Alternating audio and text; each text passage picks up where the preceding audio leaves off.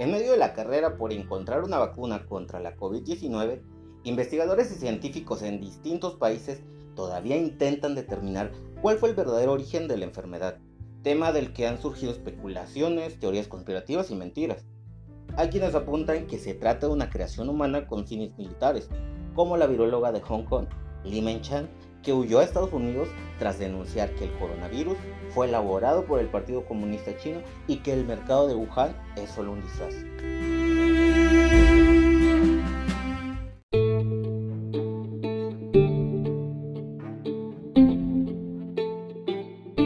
Dependiendo de la conveniencia, los medios de comunicación y Estados Unidos llaman a Hong Kong como parte de China cuando sí les conviene y cuando no les conviene, Hong Kong es un país independiente. El día de hoy vamos a analizar estas declaraciones que ha hecho la viróloga de Hong Kong, Li Menchen, acerca de que el coronavirus es un arma que fue creada en China. No te pierdas este episodio que va a estar muy interesante. Bienvenido una vez más a Ciencia.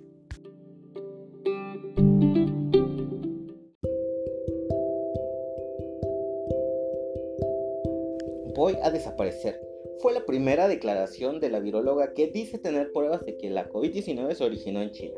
Sin embargo, sus declaraciones han sido desmentidas en un estudio publicado por National Microbiology, el cual indica que el coronavirus no fue elaborado por humanos, sino que ha permanecido en los murciélagos por cerca de 70 años.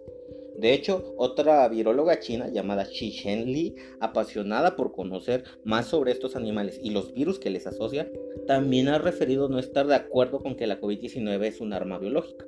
Advirtió que el virus es apenas la punta del iceberg, puesto que tanto murciélagos como otros animales salvajes podrían albergar otros patógenos altamente peligrosos para el hombre.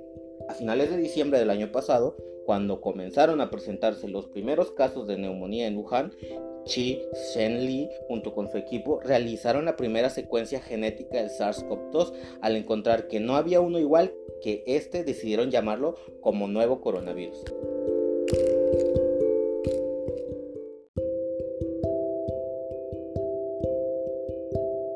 Así surge la hipótesis de que lo más probable es que el nuevo coronavirus provenga de un tipo de murciélago y que evolucionó naturalmente en otro mamífero, para adaptarse para infectar y matar a los humanos.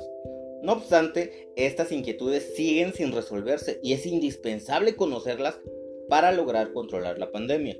Entre tanto, China ya aceptó que la Organización Mundial de la Salud, OMS, lleve a cabo una investigación en ese país con dos fines específicos.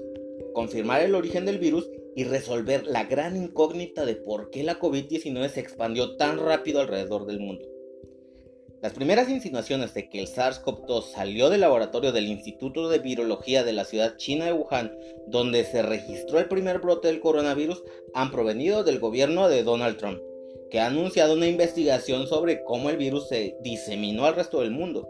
Esta información ha sido replicada por numerosos medios de prensa y en redes sociales. Como una especie de contraargumento, en China se ha extendido el rumor de que el virus llegó a Wuhan desde Estados Unidos. Desde que se inició la pandemia, el director general de la OMS, Tedros Adhanom Ghebreyesus, se ha referido varias veces a la necesidad de combatir la desinformación, una labor en la que las autoridades nacionales tienen un papel esencial.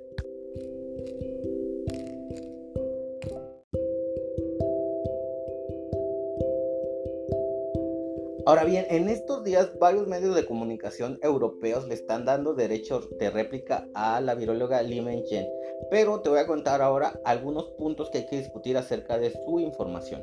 El artículo de Li Mengchen no ha sido publicado en ninguna revista científica. Los expertos a nivel internacional señalan la falta de evidencias aportadas en el artículo.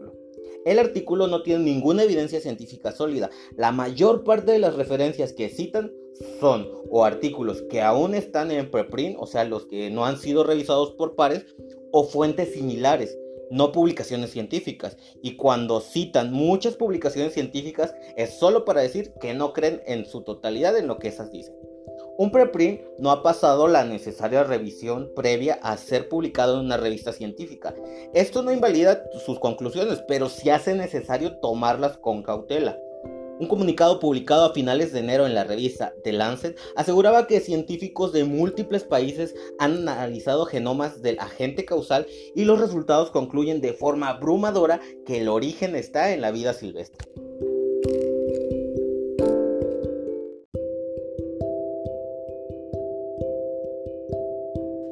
Declaraciones a Newsweek, otros expertos desmontan lo que consideran un preprint lleno de afirmaciones no fundamentadas. Según Jonathan Eisen, biólogo evolutivo de la Universidad de California en Davis, Estados Unidos, se trata de un preprint extraño e infundado. Este preprint no puede tener ninguna credibilidad en su forma actual, dijo a Newsweek Andrew Preston, experto en patogénesis microbiana de la Universidad de Bath, Reino Unido.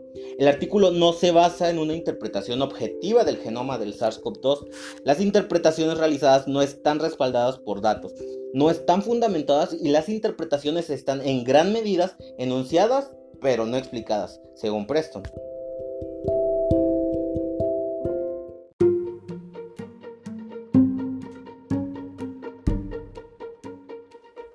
Cuatro expertos en virología, biología molecular, biología estructural, biología computacional, desarrollo de vacunas y medicina han revisado el artículo para la revista Rapid Reviews COVID-19 y ha concluido que no demuestra suficientes pruebas científicas para apoyar sus afirmaciones. Las afirmaciones son a veces infundadas y no están respaldadas por los datos y métodos utilizados. Los gestores que toman decisiones deben considerar que las afirmaciones de los autores en este estudio son engañosas. La revista aclara que hubo un consenso general entre los cuatro revisores en que las afirmaciones del estudio se explicaban mejor por posibles motivaciones políticas que por la integridad científica. Los revisores llegaron a estas opiniones comunes de manera independiente, lo que reforzó aún más la credibilidad de los exámenes de los pares.